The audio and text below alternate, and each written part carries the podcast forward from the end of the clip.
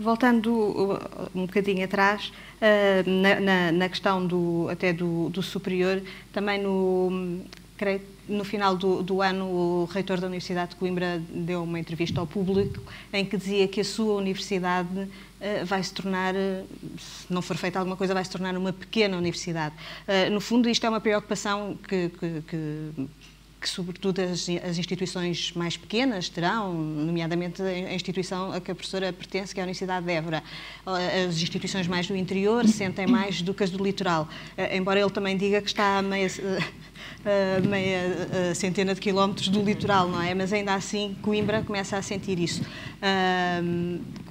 as instituições são muito importantes para, uh, para as cidades onde, onde estão, não é? Porque não é, é, é, em termos económicos, as cidades vivem muito em torno do, dos alunos e, e, sobrevivem muito em torno do, dos alunos. Está aqui um outro problema que tem, tem a ver com esta questão da diminuição de, dos alunos que chegam ao, ao ensino superior que é a parte económica, não é? Exatamente. Das próprias cidades. Exatamente. Nós aí temos várias questões, só a partir dessa sua pergunta, nós conseguimos ficar aqui o resto da noite e uh, tínhamos com certeza um debate animado. Eu vou tentar uh, fazer referência a duas ou três questões que são mesmo relevantes.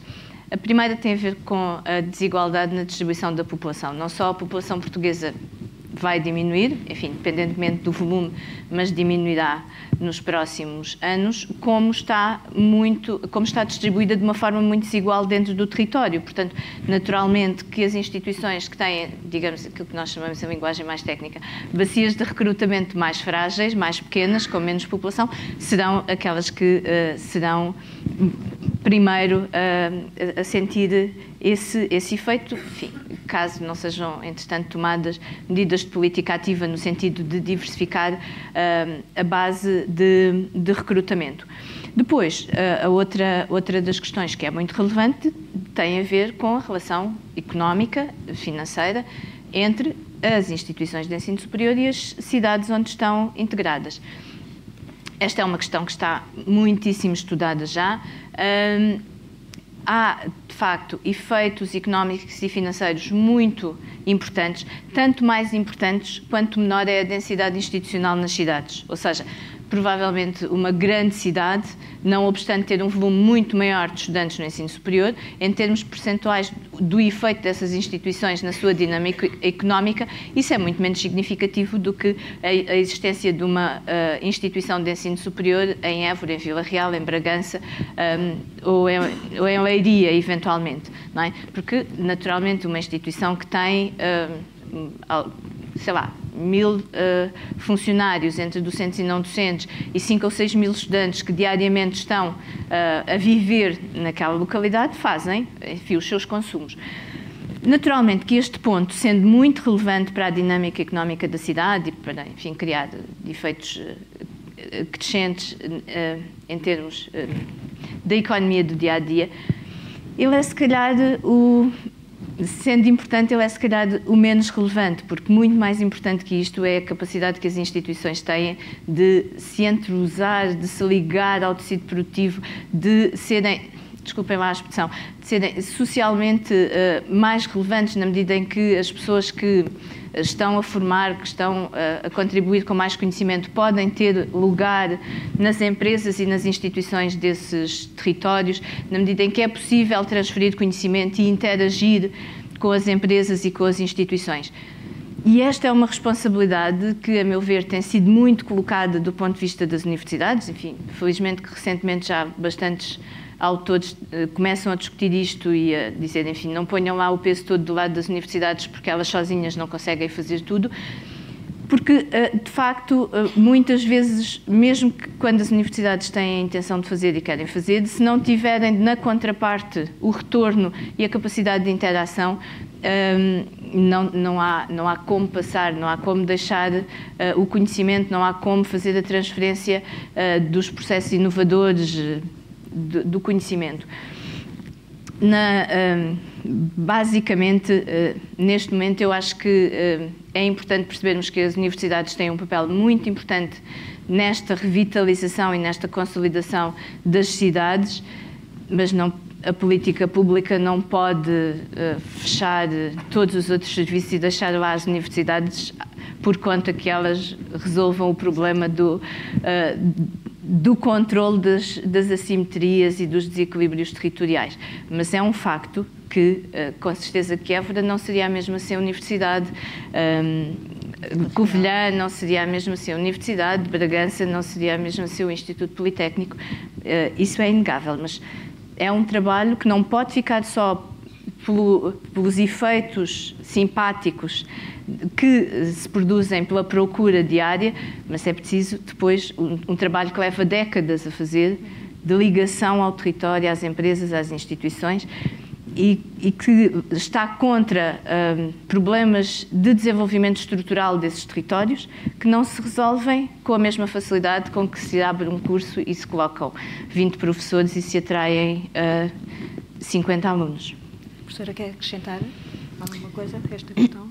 Sim, portanto, eu, eu acho que a, a questão do, da colaboração entre uh, as universidades e o meio, não é? as empresas, mas os serviços públicos alargados, o terceiro setor, é fundamental.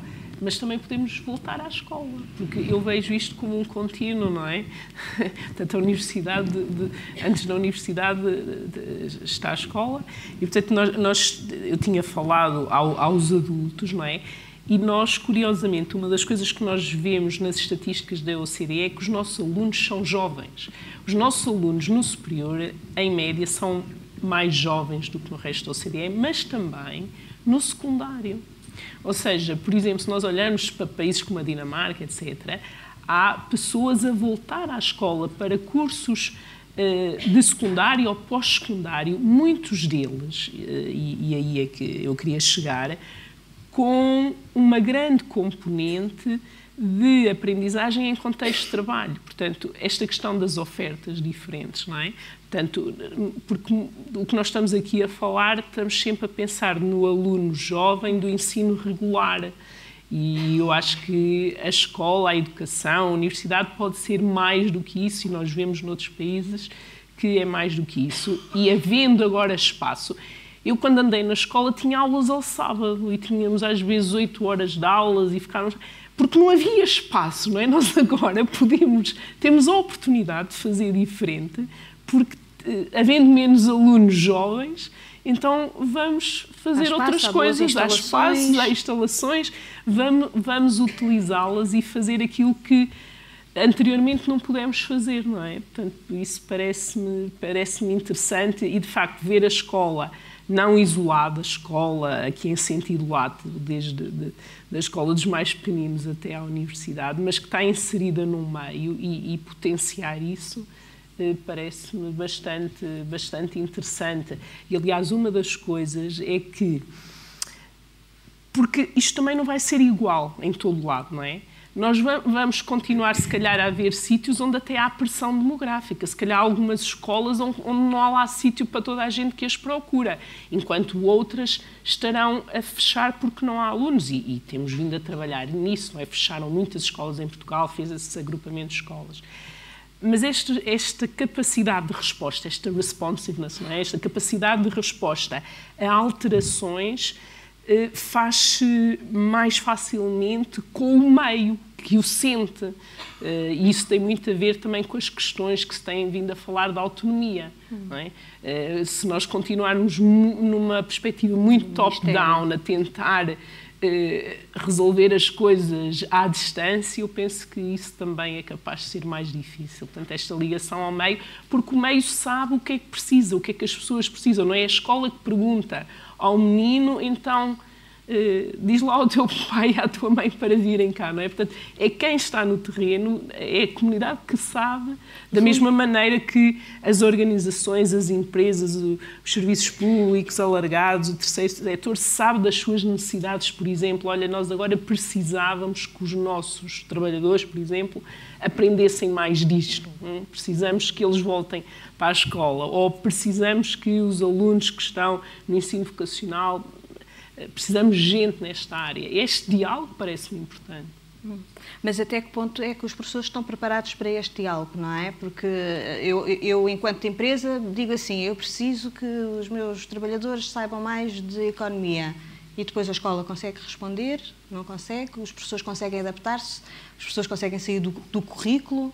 Uhum. Ah, vamos ver, uh, se nós voltarmos à questão da faixa etária dos professores, isso será cada vez mais difícil. Pois. Como é evidente, é? as pessoas que são mais novas estão mais preparadas e estão mais sensíveis para mudar, para.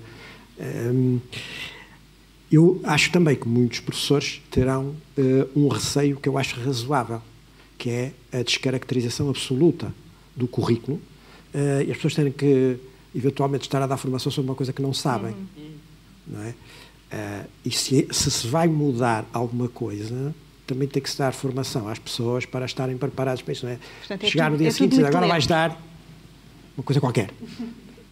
Isso não pode ser, não é? Tem que se. Tem que se.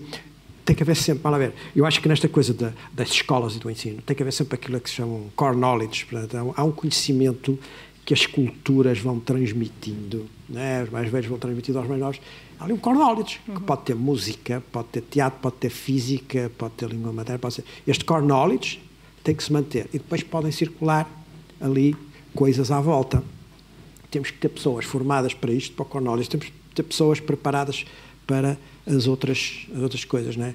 Eh, pensamos que vamos conseguir com pessoas de 50, 55, 60 agora fazer mais isto e, e mais aquilo, até mesmo com as novas tecnologias, porque hoje qualquer, qualquer anão de 4 anos basicamente me ensina qualquer coisa sobre como mexer num tablet. Não? É? Eu fico absolutamente espantado, aquilo quebra-me a autoestima rapidamente, é melhor é não, não me aproximar. Para mim aquilo é, é mais ou menos como o desenho nos tempos em que eu andava no liceu não mexia e a minha autoestima estava salvaguardada. É? E, portanto, também convém não fazermos as pessoas rebentar de ansiedade face à inovação. De resto, uma das, uma das coisas em que o ensino é fértil é na inovação. Exato. Normalmente são inovações que têm uns 150 anos. Exato. É, sempre, uma, das, uma das inovações é o trabalho de projeto, coisa que o William Hurt Kilpatrick já desenhou nas suas linhas gerais específicas em 1921 estava lá tudo. É sempre apresentado como uma imensa novidade. novidade. O ensino é magnífico para redescobrir a roda.